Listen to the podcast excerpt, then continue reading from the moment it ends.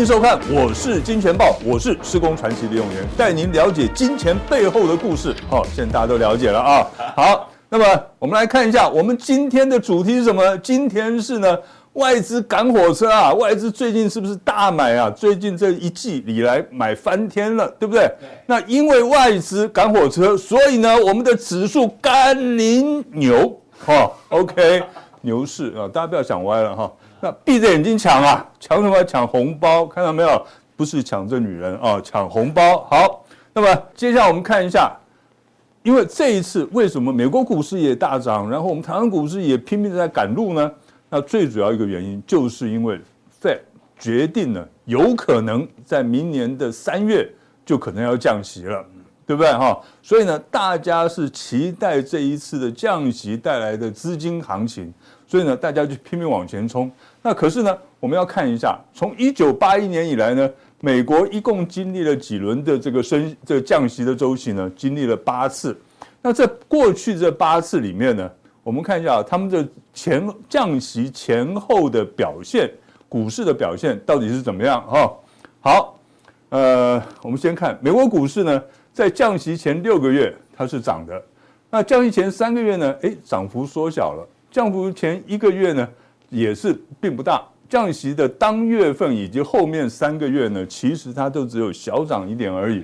可是六个月之后，哎，看到没有？半年之后它又大涨。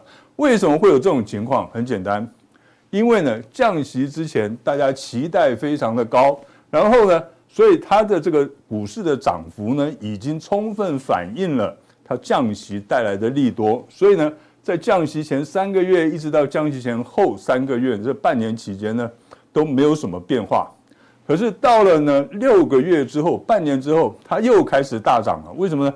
因为那个时候降息的这个利多，哈，的那个的货币政策的递延效果，哈，那就发生效应了，所以呢，它就开始涨了。好，那欧洲股市以及日本股市呢就没有那么那么好了，哦，因为他们在降息前呢几乎都是跌的，可是到了降息之后的半年，你看到没有？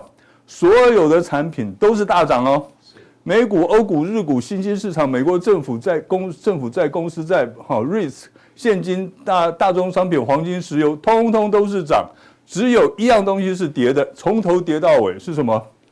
铜。大家想哦，铜为什么会跌？为什么别人都涨，只有铜在跌？因为呢，通常在降息，它为什么要降息？因为经济景气不佳。那而且呢，第一次降息呢，它对这个经济景气所产生的效应其实是有限的。那所以呢，这些铜就是表示怎么样？制造业还有经济景气呢，它其实呢，第一次降息还不足以支撑起来。哦，这个大家在做期货的时候一定要特别注意。不过呢，有一个是得到这个受惠最大的，就是呢，美国的政府债跟美国的公司债，大家看到没有？一路红啊！哦，一路红。所以呢，最近呢，我们台湾股市呢，有很多聪明的人都跑去买美债了，是对不对？哇，都大赚其钱，恭喜恭喜哈！好，那么其实呢，哈，大家现在非常的乐观，对不对？美国股市呢，现在费半指数啦，或者是这个呃纳斯达克指数都创新高了，是不是？那大家呢都很开心，我们台湾股市也是一样哈，已经呢这个即即将接近了一万八千点整数关卡了。好。那可是，在金融市，在这个大家都一片乐观的声中呢，其实金融市场呢正在走个钢索哦。那么怎么说呢？大家去看一下哈，联准会呢最近因为这个政策大回转，所以呢让大家都非常开心啊。那可是，一些重量级基金的经理人反而是大为紧张啊。那觉得这个哇，这个后面的这个好事，你要说哈，这个呃。呃，这个见人先笑哈，这个一定有阴谋，你知道，这非奸即诈，你知道吗？哈，这这这么好的事情会发生吗？那背后一定有这个不好的事情，所以呢，他们会担心什么？担心一旦呢这些经济数据出来以后令人失望的话，那么这对于股市呢会造成相当大的冲击。那事实上也是这样子，大家要回想一下哦。哦，我们这金钱报节目之前有这个提供给大家一些资料，什么样的资料呢？就是说，呃，对于明年这个像是是全球的这个呃经济景气的这个预期预测，大家都发现没有？美国、呃日本、欧洲其实都一样，明年的经济景气的成长率都是远逊于今年的哦。哦，这一点大家特别的注意，这个是呢，就是呢，充满了像是经济哦的风险。还有呢，什么政政治风险啊，地缘的风险，其实呢，不只是呢，大家就想说，哎呀，这个现在就是乌俄战争，好像大概打了也疲了啊。那么这个以色列啊这些的战，以色列哈马斯组织的战争，那现在打的呢，好像也是这个一塌糊涂。那看起来呢，大概就是这样子。可是我跟你讲哈，在这个美国总统大选年，什么事情都有可能会发生。为什么要发生事情呢？因为大家都会趁这个美国总统要大选的时候，他有很多事情不敢做，哦，或是不能做，他就趁这个时候呢，会发动一些事情出来哦，所以呢，大家要小心一点啊。像是这个美国法通投资管理公司呢，哈，他投资长就表示，年底期间无所不涨，而且涨幅惊人，吓死人了哈。他现在最担心什么？一旦出错，就没有回旋的余地了。这也是我担心的，哦，这也是我担心的。OK，所以呢，大家可能呢稍微要这个小心一点哦。那不过呢，这一次哈，我觉得这一次的这个呃这个 Fed 降息哈，跟前八次有点不太一样的地方。它不太一样的地方在哪里？前八次都是因为要刺激经济景气，可是这一次的目的呢，其实并不是在于刺激经济景气，它这一次的目的呢。是要让美国政府呢能够发债成功，怎么说呢？大家看哦，美国政府呢一直提高举债上限，他没事哎就发行个五百五百亿美元的什么这个两年期的公债啊，十年期的公债哈，他一直在发债，因为他不发债的话，他的政府没办法继续运行下去了。可是呢，因为现在高利率，所以他发债的成本就变得很高，所以债券的价格就会很低落。再加上呢，中国大陆呢，在过去这一年以来，不停的在卖美国的公债，在抛售美国公债，所以呢，美国公债被压得这个喘不过气，所以他现在一定要呢把利息降低，让这个发债的规模呢能够呃成本能够降低，让它能够顺利的发债。好，现在问题来了。所以，当你发债的时候，会造成什么样的结果？会吸收资金哦，从市场里面吸收资金。所以呢，大家要记得，这一次的降息不是释放出资金，反而会收缩资金。所以呢，未来的发展，股市的发展可能会跟我们大家想象的可能会不太一样哈。这一点大家可能要稍微的注意一下哈。好，我们再看下一张哈。好，那么我们就看一下。S M P 五百指数，S M P 五百指数这个周线图哈，大家看一下，昨天晚上它的收盘指数四七七四，它历史的高点呢是四八一七，那现在的收盘指数呢，距离历史的高点只差不到一趴，零点九趴而已，所以呢，随时可以突破，对不对？随时可以突破，可是哦，你要小心哦，小心什么呢？因为呢，我们一旦要突破一个重大的关卡。之前或之后，通常都会有一个震荡拉回的走势啊，震荡整理的走势。那么再加上呢，大家看一下这个周线已经连涨九周了，到这个礼拜连涨九周了。我记得以前有部电影非常的迷人的电影，叫做《爱你九周半》。哎，心背心壳。是，你看看啊，你看我们制作人 啊，是不是哈，跟我一样哈。那么。这个，所以呢，大家要要特别记住，为什么是爱你九周半，而不是说爱你八周半呢？因为呢，九周半是个很神奇的一个这个时间的转折点的数字哦，从原来很爱变成不爱了，那么从原来涨得很凶，后来变成长得不凶了，或变成跌得很凶，都有可能。好，那刚才我们讲了，它在突破或者是还没有突破之前，那个它通常都会出现个技术性的回档。那可是呢，这一波它实在是太热了，连涨九周真的是太热，技术指标也太热了，所以我比较担心的是什么？它原来是一个正常的技术回档，万一不小心失控了，它变成一个回跌的走势，哇，那个会引起呢整个全球股市的一个慌乱啊。那这一点，投资朋友可能要稍微的小心一些了啊。好，然后我们再来看，那么最近呢，哦，这个这个台币呢，呃，升值升翻天了，对不对？大家都很快乐。那为什么很快乐呢？因为呢，美国股市涨，然后美元指数下跌的话，在这种情况之下，通常会制造外资回流一个非常好的环境啊。那现在呢，就是这个绝佳的环境，所以呢，大家可以看，从今年下半年以来呢，外资买超了多少？应该说，从十一月份以来，从十一月份以来呢，哈，一直到现在将近两个月的时间。外资买超了一大堆的股票，哦，这这个回流的资金非常的庞大，所以呢，啊，大家就会会很开心的，就像哎，热钱就会台币一直在要准备要挑战三十字头了哈。那么对我们的股市来讲，那当然是好事哈。大大大家大家都会这么想。那可是呢，我们要注意一下哦。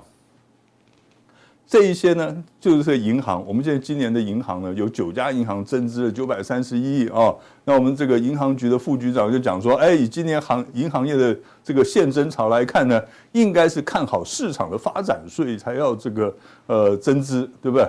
那我的看法呢，可能稍微有一点啊，这个当然我们要尊重副局长的讲法了哈。那我个人呢，有一点点这个小小的这个附加的意见，就是呢，因为去年呢哈。这个所有的银行呢，实在是太惨了，你知道吗？大家都怕了哈。虽然今现在今年开始好转起来，可是大家都怕了，赶快呢增资，增加它的这这资本的这个雄厚啊。那这样子可以抵抗一些外来的压力。我觉得这个可能是一个重要因素。不过不管怎么样了，它不知道它的目的在哪里。可是增资对于银行来讲，增资是好事啊，这一点大家记住了。不过呢，我们还要注意一下哈，现在呢，全球银行都要裁员了哈，这个呃，所以呢，我原本是认为说，哎，明年的金融股应该还不错，可是现在呢，我开始有一点点担心了啊，那投资朋友呃，可能要稍微的注意一下这个明年的金融股的变化。好，我们看一下美元指数，美元指数呢，现在呢已经跌到一百零一点四八了哈，已经创了这个收盘价已经创了波段的新低了，那。现在大家在哇想说哇，这个美元一直贬值，然后我们台币一直升值，那么现在正是呢这个呃这个美这个外资回流的大好时机。可是哦，我要提醒大家注意一下，因为你看哈，这个是周线日线图哈，它是走了五波的下跌哦，它现在走了五波的下跌，而且呢已经到了一个整数关卡，因为呢一百一百点好一百零一点到一百点之间呢。它是一个整数关卡的支撑区，而且呢，我如果没有记错的话，它的季线也是在这个区域范围之内，所以呢，在这里应该会提供一个强劲的支撑。所以你要想说，哎，美国美元呢再跌破这个一百元整数关卡，我觉得机会不是很大。即使是短暂的跌破之后，也会有反弹哈。那至于说美元对台币呢，你也可以看。也是呢，一个五五波的这个回档已经差不多完成了啊。波浪理论来讲，它的回档呃，它的上升值呢已经差不多完成了。现在大家看的都是什么呀？三十比一，对不对？对。现在大家都看三十比一。那今天呢盘中的时候，我们可以看的是三十点九比一。那么其实呢，呃，以这个技术面来看的话，我的认为说他们的这个升台呃台币升值的目标呢。应该是在三零点三到三零点七之间，那以三零点七的可能性会比较大一点。哈，简单的讲，台币的升值呢，大概差不多也要差不多暂时休息一下了。好，那我们这个券商工会的同业理同业公会理事长呢，陈俊宏先生讲说，明年台股大好啊，哦，目前什么黑天鹅啊、灰犀牛都没有，哈，都没有，世界上本来就没有什么黑天鹅跟灰犀牛，哈。哎，好像还有嘛？OK，好，那反正就是明年会是不错的一年了哈。而且呢，AI 会扮主旋律，AI 扮主旋律这一点我不否认哈，我也认同哈。因为呢，呃，今年就是个 AI 元年嘛哈。那明年呢会还不错，可是要大家记住，我认为是会还不错而已。为什么会还不错呢？因为呢。呃，真正的这个 AI 的，他们要大出货啊，什么时候？应该在二零二五年了哈。那不管怎么样了，台股今年已经涨了三千六百一十四点了，哇，史上次高啊，哇，不得了。那大家会现在会想说，那还能涨吗？这今年剩下两个交易日了，还能涨吗？我在这边告诉大家，还能涨。哎，为什么还能涨？很简单嘛，他如果不是要做年终的一个做账，他为什么要在这两天拼命的拉？对不对？他拉起来的目的在哪里？就是要让这个收盘指数是今年的这个年线收盘指数收在一个非常漂亮的位置。那多漂亮的位置才叫漂亮呢？一万八千点可不可以？哦，所以呢，我觉得机会很大。可是至于说明年，哦，明年来讲的话，那么当然我们这个理事长呢是看得非常好，那他的职责所在，他一定也要看好。可是我的感觉是这样子，呃，在明年的第一季或者是第二季呢，大家可能要稍微谨慎一些，好不好？哦，OK，好，然后呢，我们再来看，哇，这个就是我。真正觉得说，哎，是有料的啊？怎么说呢？就是呢，我们这个联发科的董事长蔡力先生说，联发科呢，这个 AI 梦，我们由联发科来实现，这口气大不大？很大。大家会想说，哎，你这个联发科，你只是做个手机晶片的，对不对？哦，你是做手机晶片的，你有这么大的口气吗？其实大家都不知道。那联发科呢？哈，它其实呢，它在最近呢，它跟辉达合作，合作发展什么车用的 AI 的，哦，这些电子的这些这些产品。好，另外呢，它还有呢，发展一些其他的一些的这个，现在大家呢都还没有很注意到的一些的重点的关键的哈，像它譬如说手机的哦部分，你看一下它手机的部分呢，它的这个对它营收占比呢。本来是去呃呃去年的第三季哈，去二二零二二年的第三季，它占比是百分之五十五，可是呢，到了今年的第三季呢，已经降到百分之四十九了。那第二季的时候，甚至于降到百分之四十六。那它降下来的部分跑到哪里去了呢？跑到这个呃联网应用的 Smart Edge Platform 哈，这个平台哈，这个这个你要叫什么智慧平台哈？OK。它原本的这个占比呢，只有百分之三十八，你看现在已经上升到百分之四十七到百分之四十四了哈。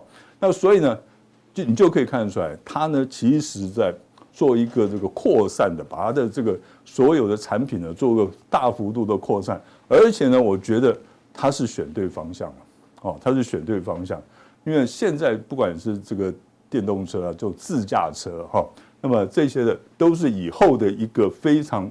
重要的关键的地方，而且呢，他都把这个 AI 的概念通通都融入了里面了，所以我觉得，呃，联发科这档股票也是明年呢，只要有行情的话，大盘有行情的话，那么联发科是值得呢我们投资朋友呢这个观察的一档股票哈。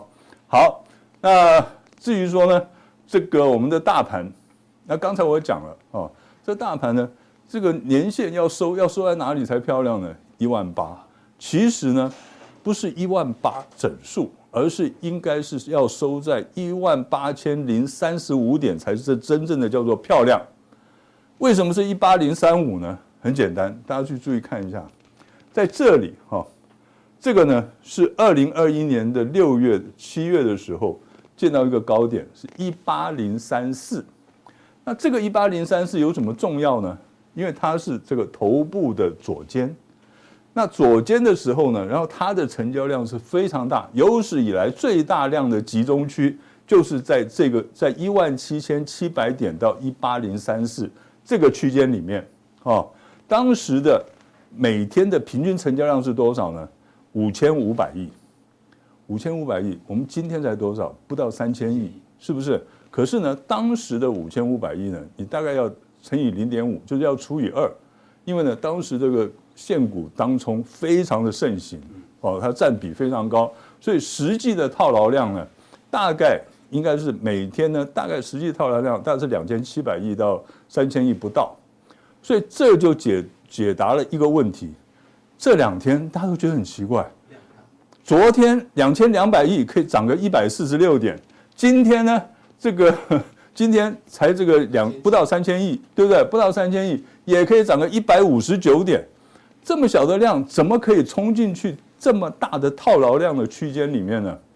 原因就在这里了，因为当第一个当天当时呢是没有这个真实质的套牢量没有那么大，第二个呢是因为呢这一波在之前的一个礼拜的盘整，盘整了七天，把大家的信心都盘掉了，通通都退出，尤其是本土的资金几乎全部都退出，大大小小的投资人通通退出了哈。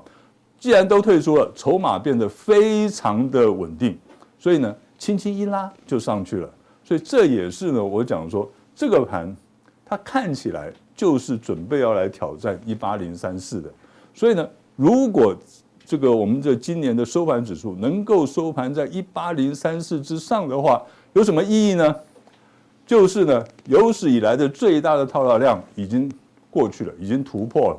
那么从一八零三四到一八六一九这个区间里面有没有大量套牢啊？没有了。没有大量套牢压力了，所以呢，明年第一季要进攻一八零一八六一九，甚至于要突破一八六一九，有没有可能性呢？哎，我觉得有机会哦，哦，大家千万不要说没有机会哦，我觉得有机会啊，所以呢，大家可以拭目以待。好，呃，接下来呢，我们这个普通定已经在这边告一个段落哈，那等一下我们接下来就要讲呢，这个。速效定啊，以前叫加强定，现在叫速效定哈。OK，那现在大家都有个问题，就是呢，AIPC 股还能不能追？几乎所有投资人每天都跑来问我说：“哎，AIPC 概念股能不能追啊？”我讲什么？我讲说，你为什么一定要追？为为什么一定要追？已经涨了那么多的股票，对不对？哈，那么还有别的股票啊？什么股票呢？你不会去找它的供应链吗？对不对？所以呢？记忆体的秘密呢？我们等一下这个速效定的时候会跟大家报告。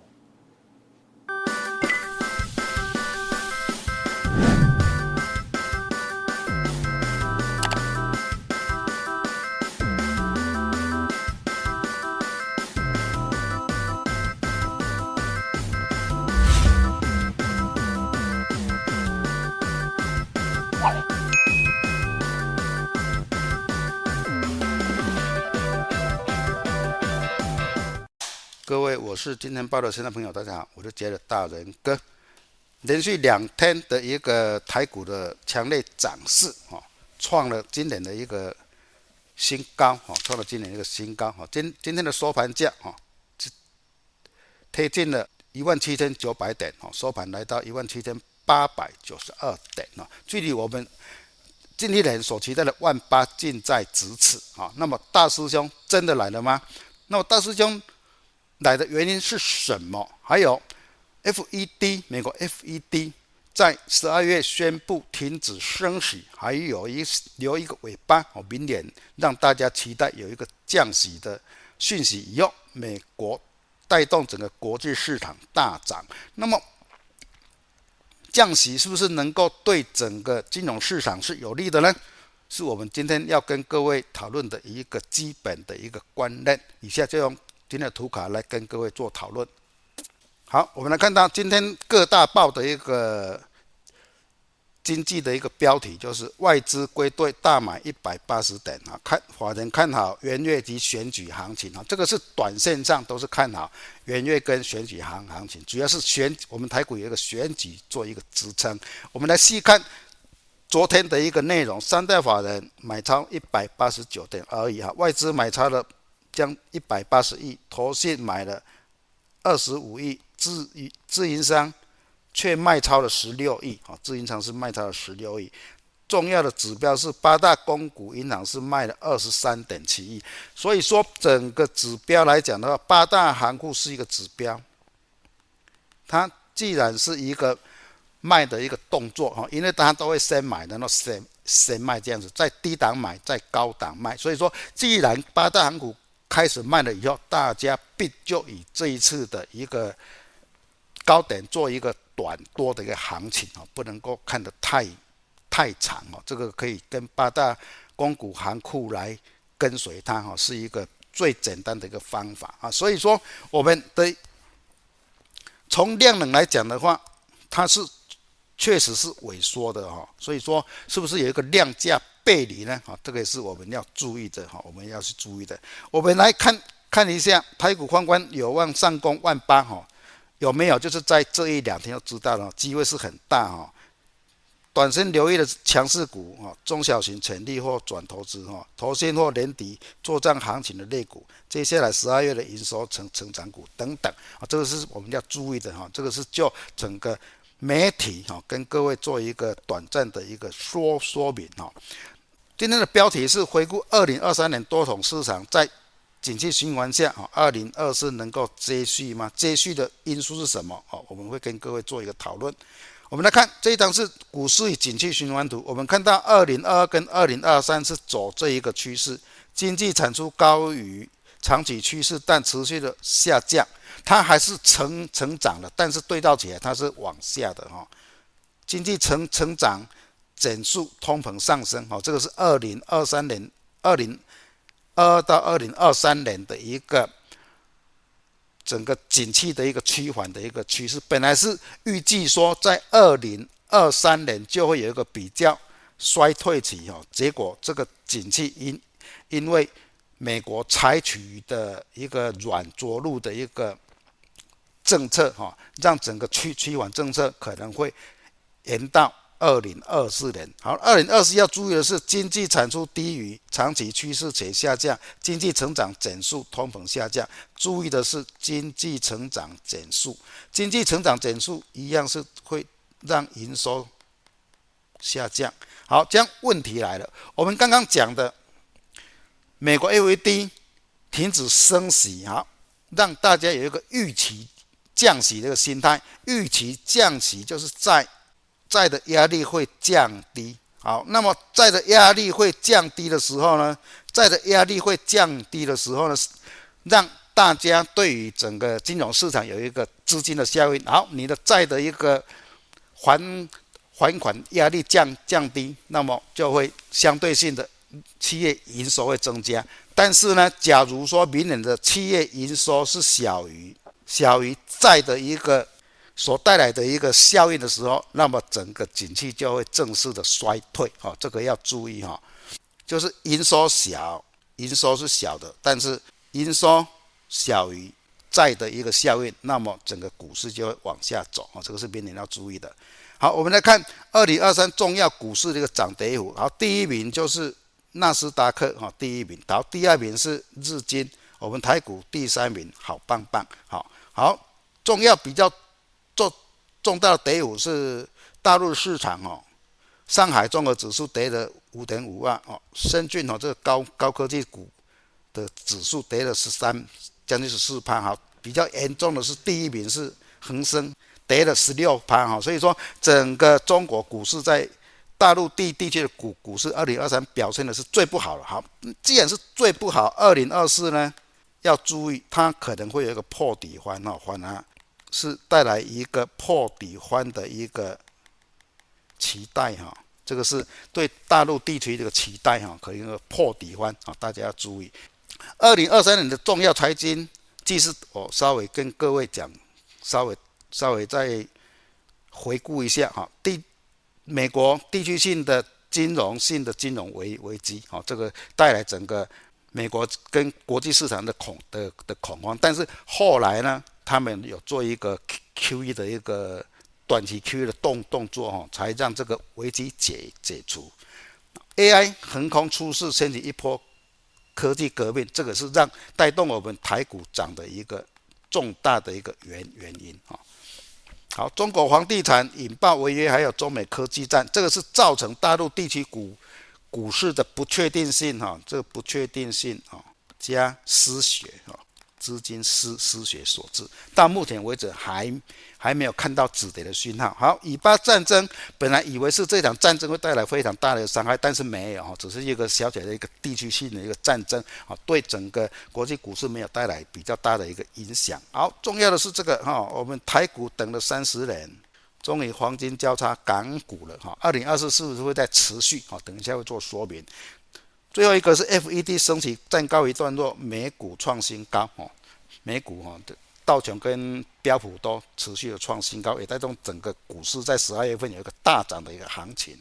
好，我们来看一下刚刚所讲的一个银行的一个金融危机的一个概况哈，这个是纳斯达克的银行指数来做一个说说明，直接往下掉啊，但是呢，明年是不是能够来到这个区间呢？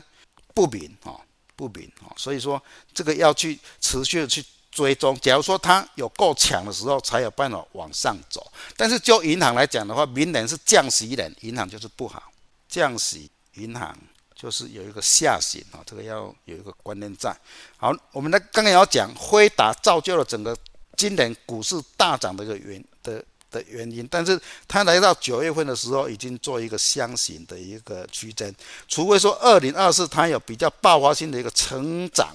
哈，成长，成长以后呢，那么台股哈，台股就会在持续的往上走，当然就会再创下历史新高。完全看辉达的一个走势，辉达假如说能够突破颈线往上走，那么台股才会创新高。好，我们来看一下上证指数哈，现在已经来到前面高点不远了哈，可能在这一两天就会看到，这个是周 K 棒的一个范例教学，很简单，你要让它止跌，一定要长红棒。或者是长下长下影线带量，就是这两个形态啊，长红棒或者是长下影线要带大量巨量啊，这个一定要巨量的哈，这个跟跟各位做一个说明哈。恒生指数也是一样，接近前面的高点哈，要止跌的 K 棒形态都一样，一定要巨量以后。长红棒跟长下影线啊，才是一个止跌的讯号。没有的话，可能还会持续的破底，反弹后还会持续的破底啊，这个要注意。我们来看一下，战争就会影响到原油，但是原油我们在上一次战争的时候讲的时候有说到说，战争也是看整个技术指指标，所以说来到这这边的时候，刚好来到谨慎位置的一个支撑区，战争发生，但是没有过高。哦，就破底。好，那么未来整个石油呢，应该它的高点就是在这里面，这里面做一个区间整理啊，是不是会往下做修正？就看整个需求面。好，避险的黄金指标，随着美元弱势，美元弱的话，黄金就会涨，但是它的涨势很凶，好像有一些避险的一个资金哈。这个不仅只是一个美元弱，有一些避险的。资金现象已经出来了哈，既然是避险的资金现象，可能有一些大资金的对于二零二四的市场预估并没有那么样的乐观哦，这个要稍微注意哈。避险资金啊，就是一个对股市是一个相相相反的一个指标。好，我们来看道琼指数哈，道琼指数持续的往往上好，那么要注意它在这两天是不是会有一个吞噬线出来哈？吞噬线出来以后才会。比较大的一个修正哈，假如说没有的话，它还会持续的往上涨。纳斯达克也是一样，纳斯道琼创新高，但是纳斯达克距离前高还有一千点哈，所以说纳斯达克未来应该走的比道琼还要强哈，走的比道琼还要强。费半在昨天在昨天创了新高哈，创了新高哈，所以说费半带动整个。台股哈有希望来到万八的一个指标哈，万来来到万八的一个指标，只要它谨慎不要破的话哈，谨慎不要破的话哈，我们都对万八来讲的话，都还是有一个期待哈。好，整个公十年期公债殖利率来看的话，降息的讯息开始的话，殖利率往下走，但是来到这边的话，应该就是一个低档区哈，它来到这里就会。整理甚至反弹，然后在这边应该整理一个月哈，整理一个月哈。这个月的话，就是元月份来讲的话，整个公债市场会比较平平稳一些。好，那么二零二四的台股的创高因素有一个弱势美元加强势台币，还有 AI 半导体产业要持续的增长。美台二十一倡议世纪是不是能够持续的进行？这个是攻两万的一个重要的指标哈，这个要稍微注意哈。好，这四个因素哈，第四个是地缘政治，这四个因素缺一不可哈，缺一不可哦。要创高，一定要这四个因素要同时达成啊，这个是提供给各位做参考。好，那么我们来看台币来讲的话，来到这边应该美元会有一个防守在哦，所以说这两天应该美元会有个防守在哦。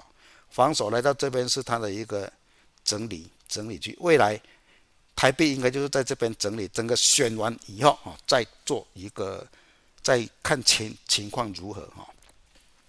好，我们的加权指数已经突破前面的一个颈颈线，那么压力点就是在这里，就是。一万八到一万八千两百啊，是一个大压力所在，已经不远了哈，所以说大家不追高哈。以上是今天的普通定啊，等一下速效定要跟各位讲的是，既然大盘创了二零二三年的新高，那么有一些强势股票可能会在二零二四年会有一个爆发性，是等一下强速效定要跟各位做一个追踪的啊。那么短短线大盘的质押点在什么地方？会用技术面来跟各位做详解。好谢谢各位。